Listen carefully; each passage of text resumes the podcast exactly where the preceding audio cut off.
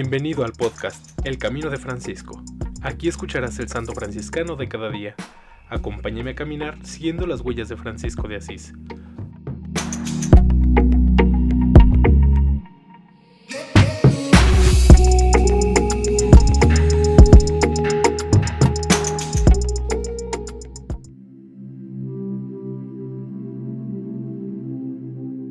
Noviembre 2. Conmemoración de todos los fieles difuntos. La conmemoración de los fieles difuntos, el 2 de noviembre, tuvo su origen en el monasterio benedictino de Cluny, en Francia. El Papa Benedicto XV, en el tiempo de la Primera Guerra Mundial, concedió a cada sacerdote la facultad de celebrar tres misas, y a los fieles el ganar la indulgencia plenaria para sufragio por los difuntos.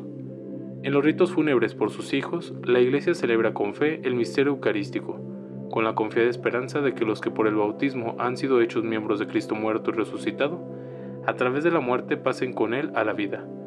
Pero es necesario que su alma sea purificada antes de ser acogida en el cielo con los santos y elegidos, mientras el cuerpo espera la feliz esperanza de la venida de Cristo y la resurrección de los muertos. La muerte sigue siendo para el hombre un misterio profundo. La muerte del cristiano se integra con la muerte de Cristo. El prefacio de la Misa de los Muertos tiene un acento de humana dulzura y de divina certeza. En Cristo brilla para nosotros la esperanza de la resurrección, y si la certeza de morir nos entristece, nos consuela la promesa de la futura inmortalidad. Porque la vida de los que en ti creemos no termina, se transforma, y al deshacerse nuestra morada terrenal, adquirimos una morada eterna en el cielo. La vida eterna es preparación para la celestial, es un periodo de formación, de luchas y de primeras opciones. En su muerte el hombre se encontrará frente a Cristo y será la opción definitiva. Cristo espera con los brazos eternamente abiertos al hombre que se decide por él. En su amor encontrará el gozo pleno e infinito. Con San Francisco la muerte se vuelve dulce hermana, que nos arranca de las luchas y preocupaciones de este mundo y nos introduce en una vida nueva. El 3 de octubre de 1226, en Santa María de los Ángeles, tendido desnudo sobre la desnuda tierra, en espera de su encuentro con Cristo, con sus hermanos, juglares del buen Dios, tuvo la fortaleza de cantar, Alabado seas, mi Señor, por nuestra hermana la muerte corporal. Podemos hacer alguna cosa por nuestros muertos. No están lejos de nosotros.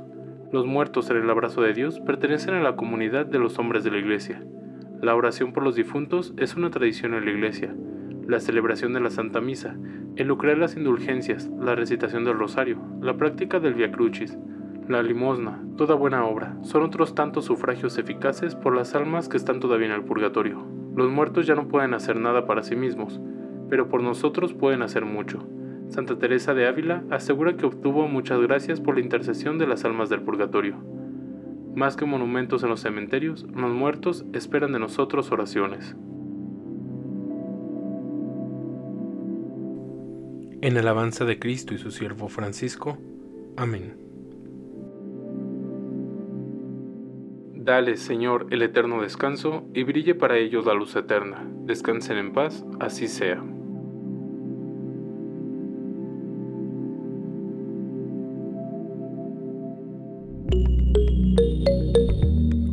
Te invito a que compartas este podcast y sigamos juntos el camino de Francisco.